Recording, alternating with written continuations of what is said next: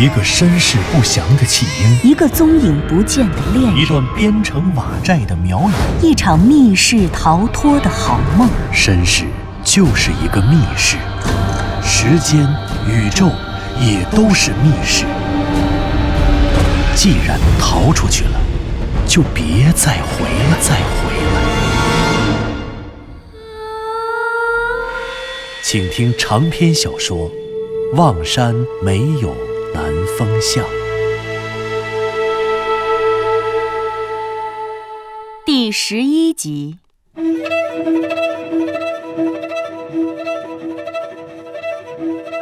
向南风在通往记忆中牧歌幼儿园的窄巷里，看到了一家在所谓的梦境里曾经和归路遥一同光顾过的炒货店，并且在炒货店中看到了一个被摘掉的促销条幅。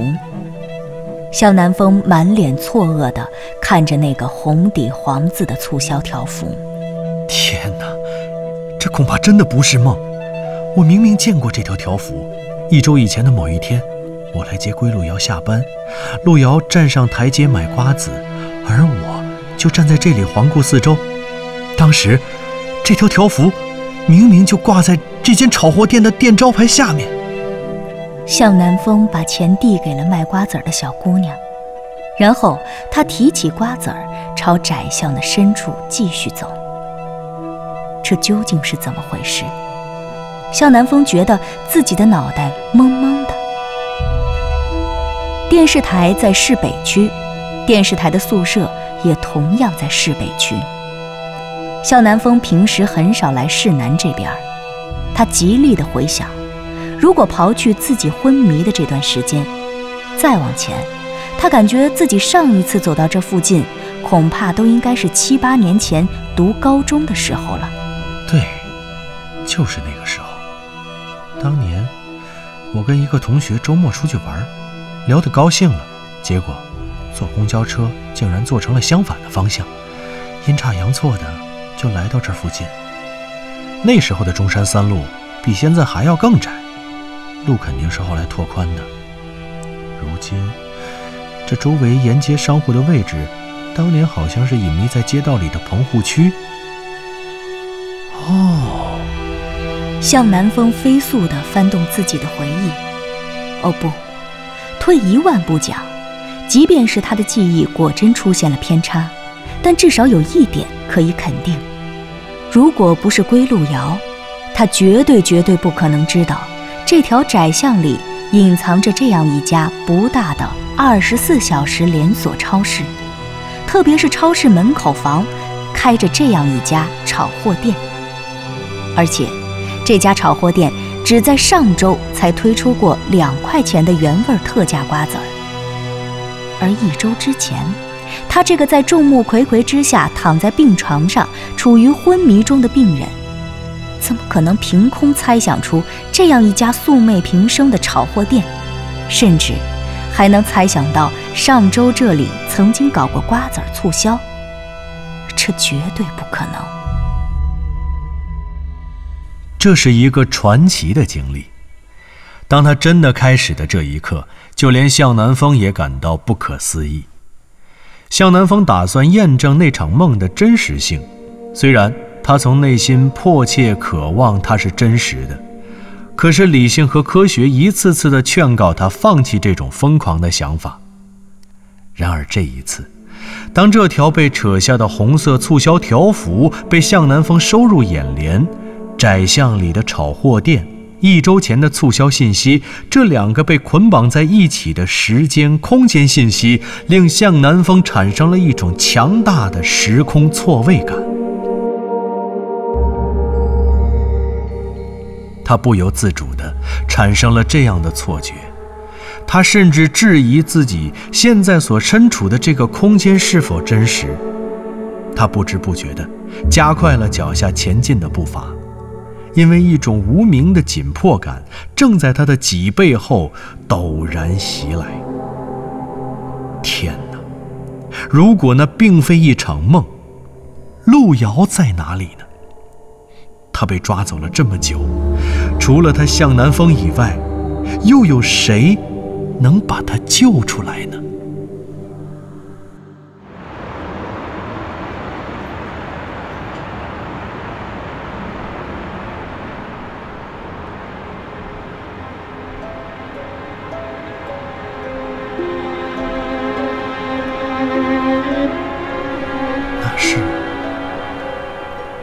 窄巷的尽头，透过生气萧索的一棵大树，一栋三层的老式别墅，安静地矗立在那里。建筑外围的围墙与分割小区和窄巷的围墙相连，在围墙与建筑之间，有一扇对开的铁栅栏门，刷着黑色油亮的油漆。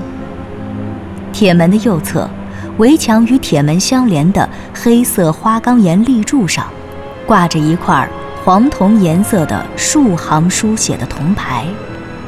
那铜牌上的汉字端庄醒目，向南风不由得读了出来。那上面写着的字是“牧歌幼儿园”，是牧歌幼儿园，牧歌幼儿园呢。这真的是牧歌幼儿园，这里真的有一座牧歌幼儿园。没错，确实如此。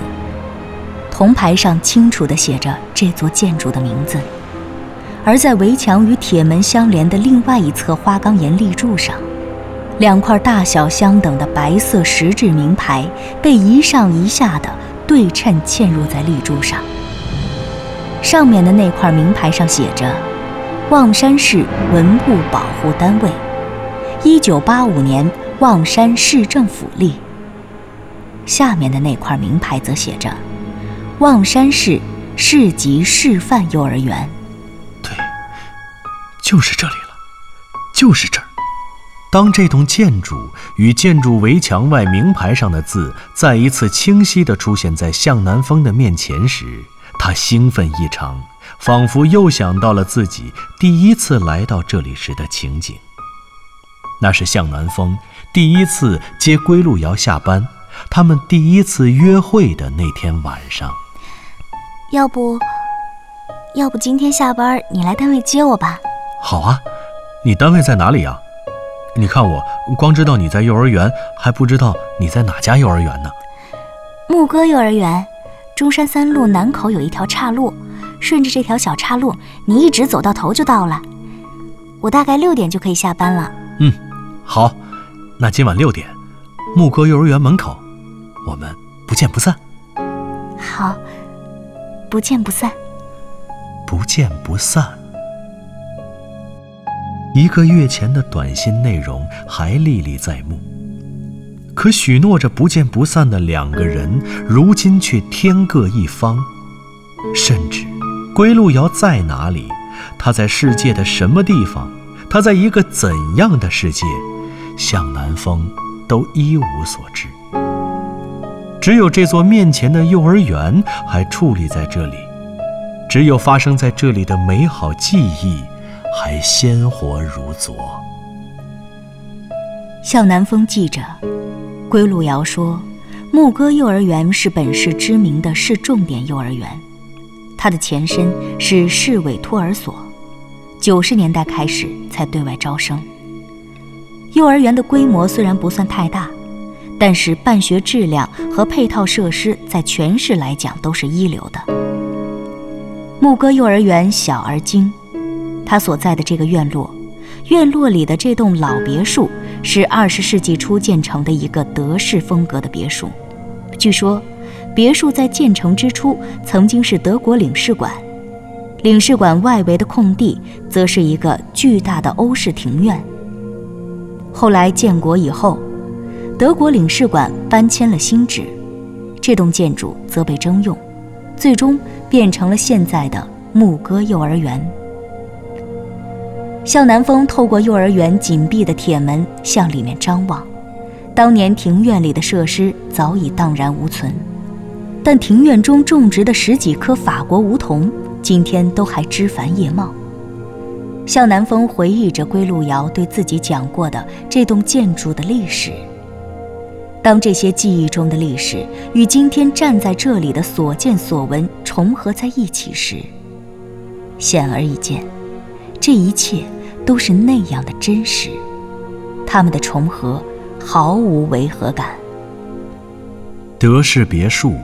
欧式庭院，法国梧桐，院子里的游乐设施，还有想象中孩子们的嬉笑声。向南风仿佛回忆起，在不久以前的某一天，他在这里站在一群接孩子放学的家长中间，挤在幼儿园铁栅栏门前朝里张望时的景象。一群孩子在梧桐树下的游乐区里嬉戏，而他们的老师，那个面庞清丽、身材纤瘦的姑娘，站在他们中间，也快乐地笑着，俨然是一个活力四射的孩子王，一个纯真快乐的大孩子。可是现在，他又在哪里呢？幼儿园里广播室里。播放的儿童音乐忽然停了，瞬间空白的听觉把向南风从情真意切的回忆拉回了苍白的现实世界。今天是一月一号，是元旦。幼儿园里的小操场上不仅没有归路遥，更是没有一个孩子。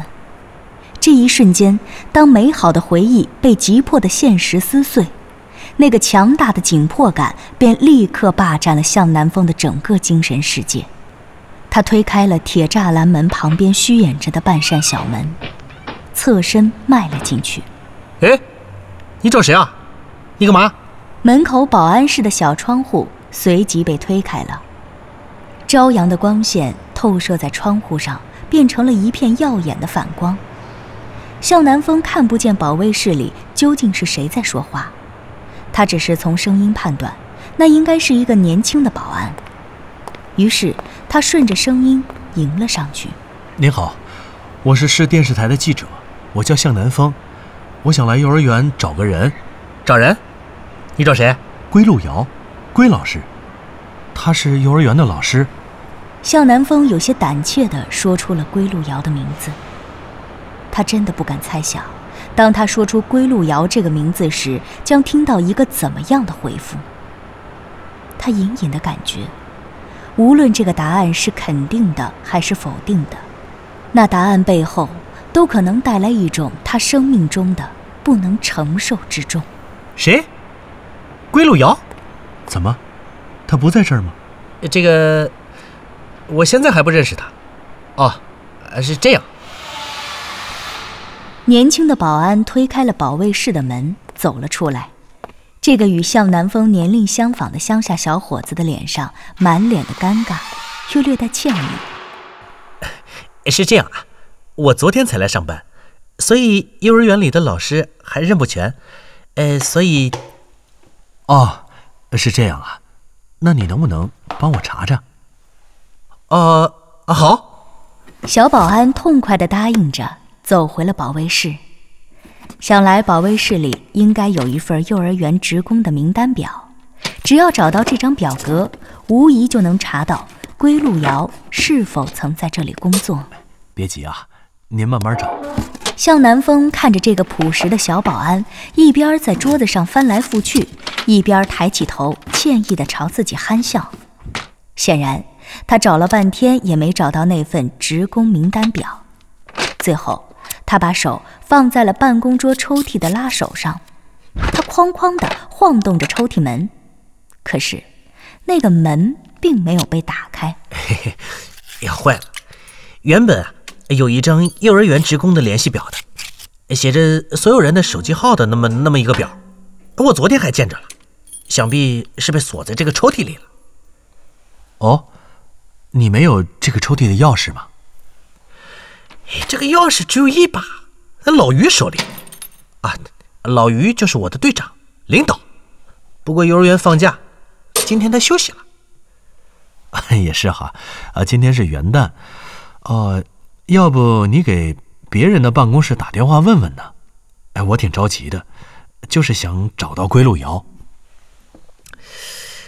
别的办公室啊，今天都没有人上班，整个幼儿园就我一个人。只有你自己啊？那刚才那音乐是怎么回事？向南风想起来，刚刚他走到炒货店就听到的从幼儿园传出的儿童音乐。呃，哦，那个音乐啊，那个音乐是自动播放的，每天早晨七点五十开始，八点半结束。哦，这样啊？要不你明天再来问问？明天老于上班啊，你问问他，他在这儿干十多年了。谁他都认识。哦，好吧，也只好如此了。谢谢你啊。向南风说着，只能无可奈何地转身离开了。当然，他当然可以明天这个时候再来幼儿园一探究竟。可是他觉着，刚刚的炒货店其实已经印证了那个所谓的梦的真实性。既然这样，他根本就没有时间在这里等下去，他必须争分夺秒地赶去下一个地方——雍家村。对，雍家村里何笑大爷的狗肉馆。这一次，向南风根本没有迟疑，他快步走出了牧歌幼儿园所在的那条窄巷。在中山三路南口的马路边，他果断地拦下了一辆出租车。师傅，去城南的雍家村。雍家村坐落在望山市的南方，若在十年前，这里称得上是标准的南郊。可现在，随着望山市城市化的飞速发展，市区与郊区的分界日益模糊。如果只从城市的规划上看，我们恐怕已经很难将雍家村和包裹它的城市区分开来了。而事实上，雍家村就在望山市的南方，而且它还坐落在守南山的北麓，算是依山而建的一个小山村。穿过几个路口，等上几个红灯，向南风所乘坐的出租车停在了一个巨大的石牌坊下。石牌坊上赫然用金漆描着三个醒目的大字：“雍家村。”崭新的石牌坊下面，略显荒芜的草地里还扔着半块石碑。石碑的表面显然已经被岁月的腐蚀打磨得模糊不清，而路过的行人如果仔细辨认，依然还能看得出上面的斑驳的字迹。同样的字。不同的字体和年代，这上面写着的也是“雍家村”这三个字。两块石刻，一新一旧，昭示着这座山村的历史与今天。当然，这些东西没有引起向南风的注意，这些时刻他太熟悉了。他快步走进这个村子，三步并作两步地朝村子的西南角走去。没错，家家户户、小超市、村办小学、村里的小广场、小广场上的公共健身设施、三台跑步机、三台动感单车，还有一块篮球场。没错，没错，就是这样，都没错。向南风兴奋又忐忑地向前走，记忆中的一切都在不断地被现实印证着。可是，当他穿过整个雍家村，即将来到雍家村的西南角时，归路遥的家与何笑大爷的狗肉馆时，令人意想不到的情况发生了。狗肉馆？狗肉馆在哪里？归路瑶的家呢？他家的房子呢？怎么回事？怎么没路了？一道高大的围墙挡住了他前行的道路。奇怪，这道围墙向南风从来没有见过，而且这围墙太高了，看起来它不仅很高，而且还挺厚。这围墙与雍家村低矮的建筑形成了鲜明的对比，虽然它们的颜色很相似，都是用了灰色的青砖垒成的，可是这一堵高大的围墙和整个村子显得格格不入。它太高了，高的超过了村子里的建筑，以至于它不像是什么建筑的围墙，更像是一座古城的城墙。而且这堵墙的墙壁被岁月腐蚀得非常严重，它俨然不像是二十世纪的建筑，反而更像是建造于历史悠久的古代。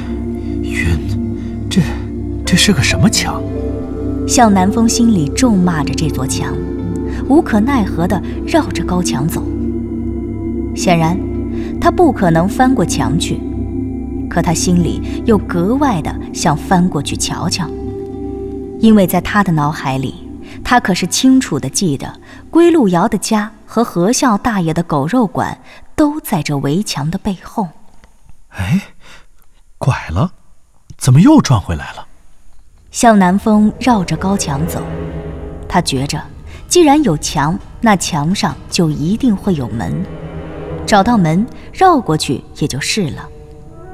可是他不知不觉地走着，竟然围着这堵墙走了一圈，也没有看到任何穿墙的门。这围墙根本就没有门。他把墙里的世界和墙外的雍家村分成了两个世界，或者更准确地说，这高墙把里面的东西围了起来。可是，这里面究竟是什么呢？记忆里，那里不就是狗肉馆和归路遥的家吗？忽然，头顶上的高墙挡住了明亮的阳光，在巨大的阴影里。面对着这堵奇怪的、古老异常的斑驳黑墙，向南风感觉着一股电流冲过头顶。他蓦然回首，天！